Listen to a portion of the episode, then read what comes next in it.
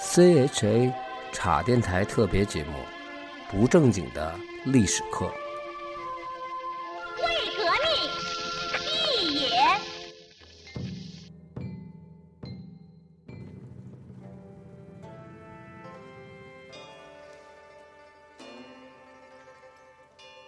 茶电台特别节目，不正经的历史课。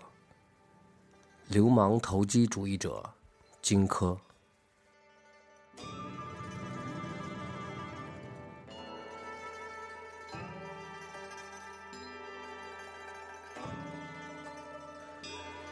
现在人们说起荆轲的时候，都会想起他在北京混了许久之后，被燕太子丹催急了，来到白洋淀出发去刺杀嬴政，留下了著名的遗言：“风真大呀，白洋淀冷，我走了就不回来了。”看似悲壮曲意，实则。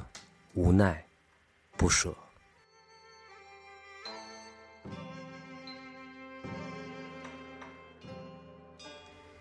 其实荆轲的事儿得先从燕太子丹说起。人的命啊，就是不一样。他本来和嬴政是发小，但人的命运很是叵测。嬴政变成秦王了，而他变成了嬴政的人质。而且嬴政对他一点儿都不仗义，从来不顾及小时候的情谊，给脸色那是常事儿，而且还经常在炸金花输了之后找他出气，大嘴巴抽，窝心脚踹，偶尔还有点性骚扰。太子丹后来逃回根据地北京，发誓发毒誓，一定要弄死嬴政。一是一直以来受到的压迫，二是反抗命运的不公。但是由于他年轻、偏激、思想简单，所以并没有耐心、卧薪尝胆、励精图治，而是准备走捷径。什么捷径呢？找一个打架斗殴的高手，把嬴政办了。后来，他就找到了荆轲。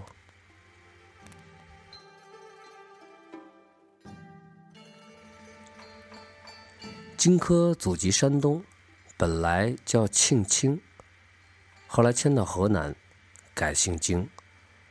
他家庭条件还行，家长比较重视德智体美劳，所以荆轲也大概能看个花花公子、打套军体拳什么的。有时候起早了也去街心公园和老大爷们练剑。他曾经向魏元军的政府发简历表示。我愿意当个联防队长什么的，但是这个邮件发出去啊，就如同石沉大海，没有了音信。过了几年，荆轲觉得县城太小了，准备也去别的地儿开开眼界，成了背包族、驴友，认识了不少人。在山西榆次，他和先秦著名五大刺客之一的盖聂谈论剑术。是，但是荆轲这人呢，就说了点不着四六的话，把这个盖聂惹毛了，对他怒目而视。荆轲马上站起来撤了。哎，有人就说了：“哎，盖聂，你应该把刚才那荆轲的叫回来，别上人自尊，孩子怪不易的。”盖聂说：“你们去找找他在哪儿啊？”一会儿那人回来说：“荆轲。”我操！荆轲已经骑着咱自行车跑了，那车还是咱们车铺那那顺的。概念就说：“ 哼，你看呢，他不仅太业余，人品还不行，跟我聊什么呀？”在河北邯郸，他一边吃驴肉火烧，一边和击剑大赛的金牌种子选手鲁居剑下棋。同时啊，这个鲁居剑这人啊太强势，荆轲又慌了。老鲁大骂臭棋，荆轲立马就闪。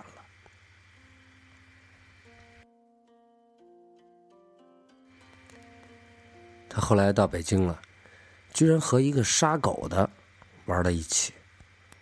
后来，这个玩乐队的鼓手高渐离也加入进来了。三个人整天喝酒，醉了以后，小高打鼓，荆轲唱，即兴编一些表述自己不得志的词儿，完了就一起抱头痛哭。他们这种行为艺术，马上被一个已经退休的干部田光知道了，隐约觉得荆轲这小子不一般，或者是。不正常。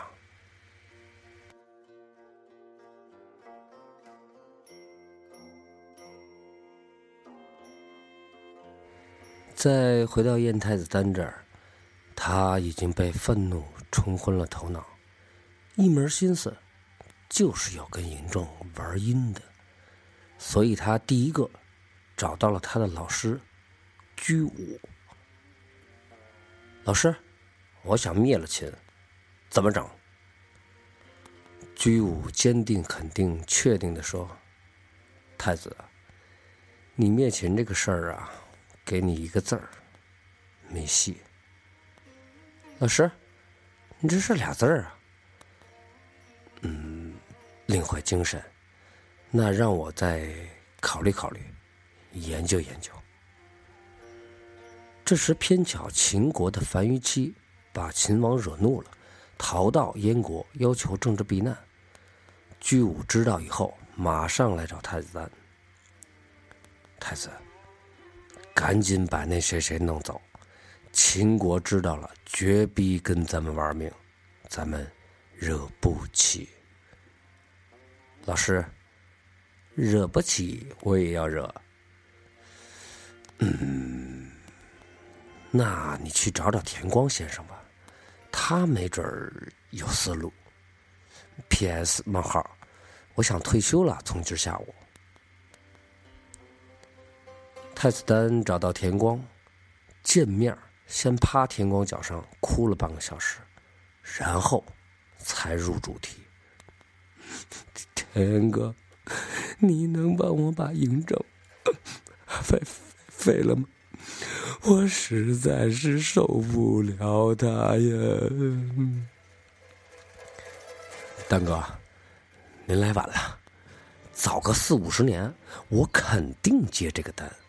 但现在，你看我这，偶尔找个小姐完事儿了，都得歇俩月。你丫废什么话呀？四五十年前有嬴政吗？再说谁叫你找小姐了？根据治安管理条例，我逮你呀，你丫信吗？得，得，我认栽，行吗，太子？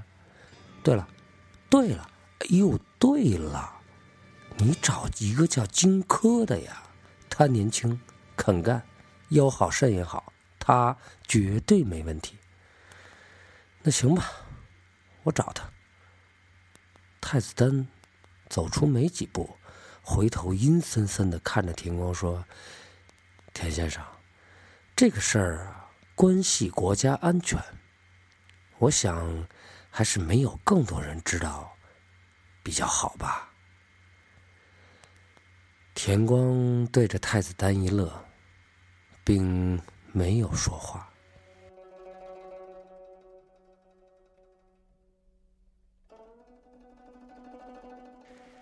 田光找到荆轲。此时的荆轲正在和哥们儿的狗肉馆里吃着延吉冷面。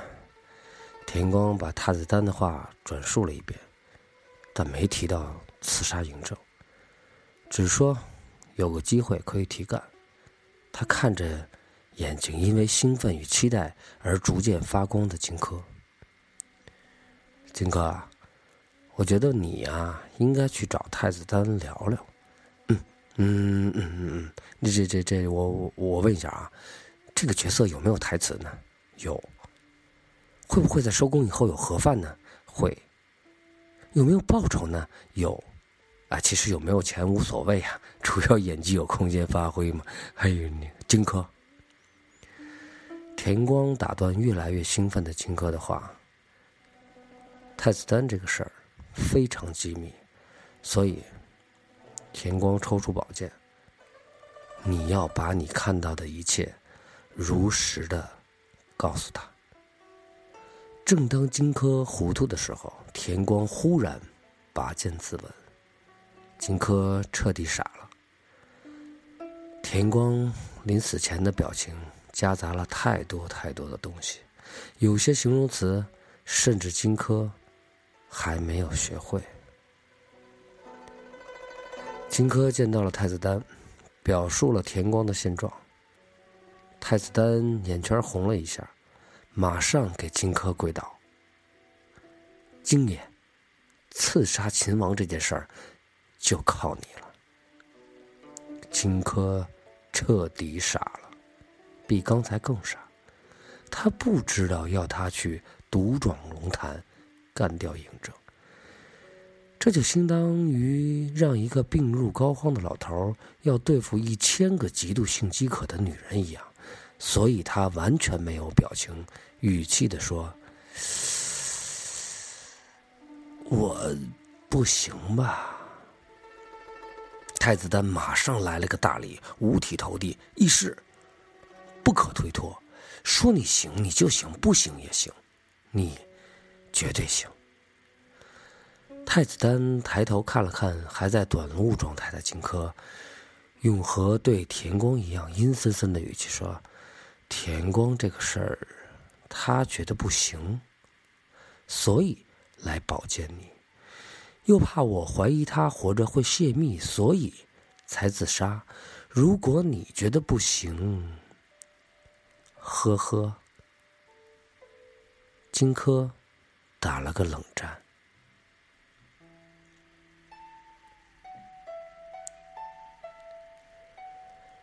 荆轲就这样成了一个国家级机密计划中唯一的执行人员。然后带着无尽的懊恼、悔恨、震惊，以及无数无数无数的问号，如同木雕泥塑般生活了大概三个月。在这三个月的头几天，太子丹先是把荆轲搬到了位于 CBD 的核心地区，住上了高级公寓，然后每天带着地方风味来拜访。荆轲不吃，他也不吃；荆轲不说话，他也不说话。两个人就那么默默的坐着，看着街上的人来人往，各自想着心事。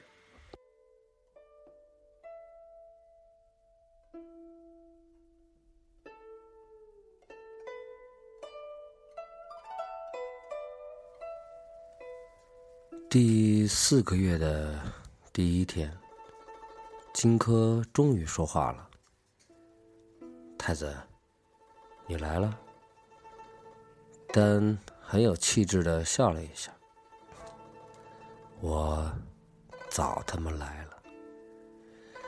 荆轲看着太子丹的眼睛，许久才说：“太子，我本来啊，就是想来大城市见见世面，顺便打个工。如果有可能的话，再交个女朋友。我还有很多很多东西。”没见识过。太子丹二话不说站起来就走。等他再来的时候，带来了大量的现金，带来了红烧肉、水煮牛肉、羊肉串，带了新款手机、PS 二、健身器、古董名人字画。京爷，好好享受吧，我先撤。荆轲这时才逐渐有了一个刺客的心态。知道自己是无论如何躲不开了，于是每天往死了玩，往死了吃。太子丹总是和颜悦色的陪他一起，满足他一切合理还有不合理的要求，然后在荆轲酒足饭饱之后，开始做思想工作。人是会改变的，荆轲也如是。终于对太子丹提出了一个还算靠谱的疑问：“请问太子，我如何刺杀秦王？”丹很高兴：“景爷，你终于把这事儿过脑子了。可是，这个好问题好像应该我问你吧？要想刺杀秦王，必须接近秦王。”荆轲若有所思，而且说的斩钉截铁。高，实在是高。太子丹嘴上说着，可是心里想：你真他妈废话呀！荆轲挠挠头，等秦王上班的时候行吗？不行，政府机关不能随便进呢。逛街的时候也不行。如果秦王倒下，那我也好不了啊！大街上那么多人，洗澡的时候更不行。他穿着衣服，我认识他是秦王，都脱光了，都一样啊。对，荆轲忽然眼睛一亮，樊於期，秦王肯定想要他的人头。如果咱们假装投降，拿着咱们的城市规划图，还有樊於期的人头过去。他肯定会见我，到那时候我就可以近距离的操作了。太子丹为难的说：“可是人家刚来咱们这儿躲难，这个不太合适吧？”荆轲非常激动：“你他妈这混蛋！那你逼死田光，眼看着就要逼死我，这这就合适？”荆轲见到了樊於期。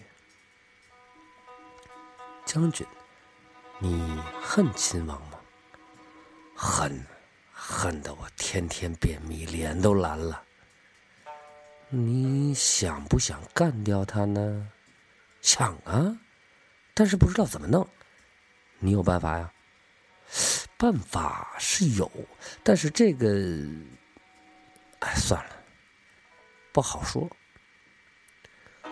樊于期这种老江湖马上就明白了，你是不是需要我的头，然后你好接近秦王，然后，哎，荆轲脸红了，是 啊是啊，你看这事儿吧，不好说嘛，我就说，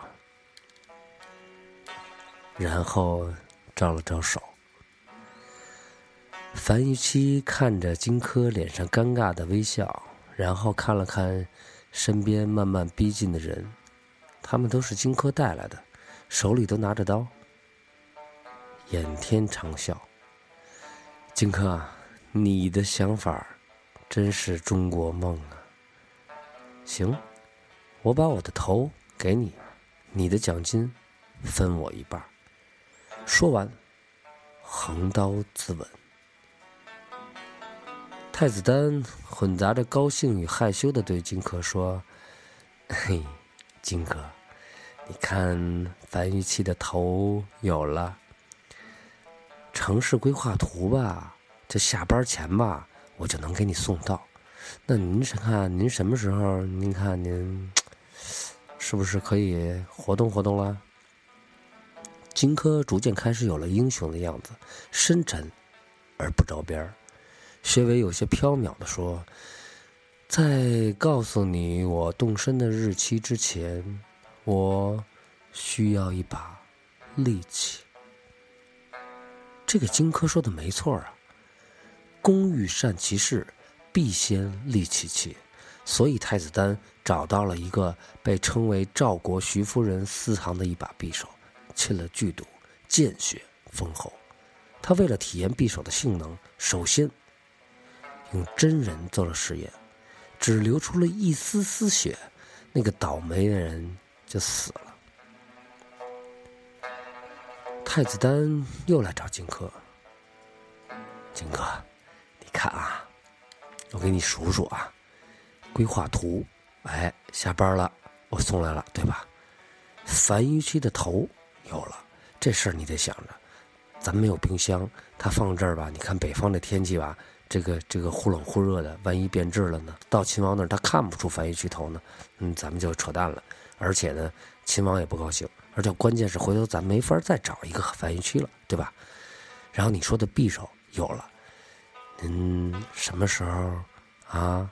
可以告诉我个准信儿？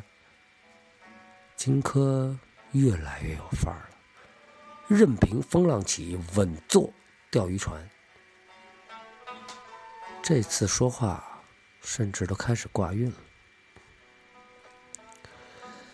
在告诉你我动身的日期之前，我还需要一个人，一个勇敢的人，一个积极的人，一个脱离了低级趣味的人。于是，太子丹又为他找了一个叫秦舞阳的小流氓。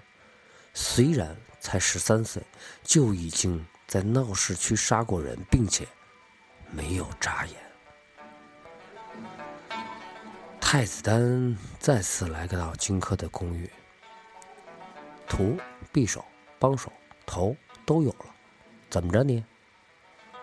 荆轲抬头还是看了看太子丹，在告诉你我动身的日期之前，我先告诉你一个秘密吧。